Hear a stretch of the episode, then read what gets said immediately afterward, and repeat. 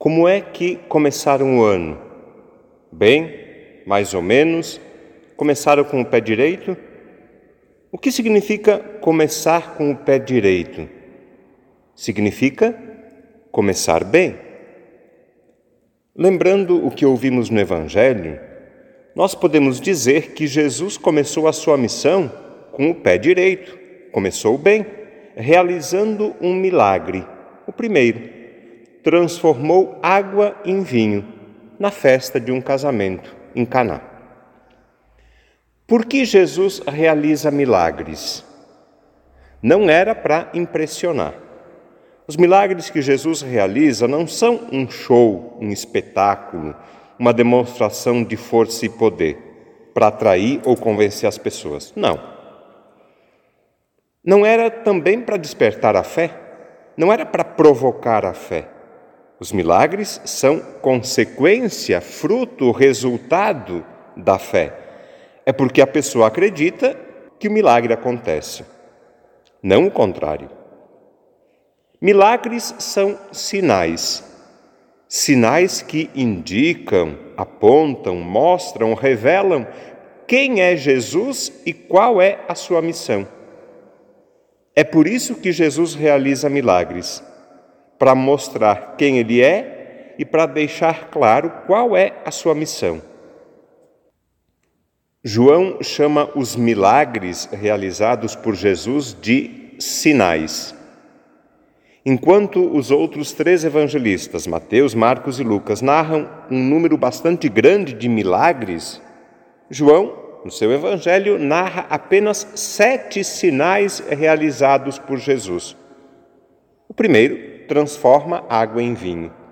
Os outros, cura o filho de um funcionário do rei, cura um paralítico, multiplica os pães e peixes, caminha sobre as águas, cura um cego de nascença, ressuscita Lázaro. Vamos lembrar, os sinais são realizados para indicar e mostrar quem é Jesus e qual é a sua missão. Jesus é Filho de Deus. Isso fica claro nos sinais que ele realiza. E a sua missão qual é? A missão de Jesus é nos libertar, livrar, salvar de tudo que impede uma vida plena, uma vida em abundância, uma vida digna, eterna e feliz. Hoje, milagres acontecem todos os dias para quem tem fé. Não com a facilidade com que algumas igrejas, usando o nome de Deus em vão, inclusive prometem e anunciam, inclusive com dia e hora marcados, não. Milagres acontecem não como solução mágica para os nossos problemas ou dificuldades, também não. Milagres acontecem como sinais que nos conduzem a Deus. São sinais que nos aproximam de Deus e que tornam Deus presente na nossa vida. Hoje, lembrando o primeiro sinal realizado por Jesus, que nas bodas de Caná transforma água em vinho, nós pedimos que ele transforme a nossa vida também. Transforme a vida das nossas famílias e comunidades, transforme a vida da igreja para melhor e nunca deixe faltar, não o vinho, mas que nunca deixe faltar o necessário para termos uma vida digna e feliz. Hoje, ainda no início de 2022, muito mais do que vinho, nós precisamos de chuva, por exemplo. Pelo menos aqui na nossa região, nesse momento, essa é a nossa maior necessidade.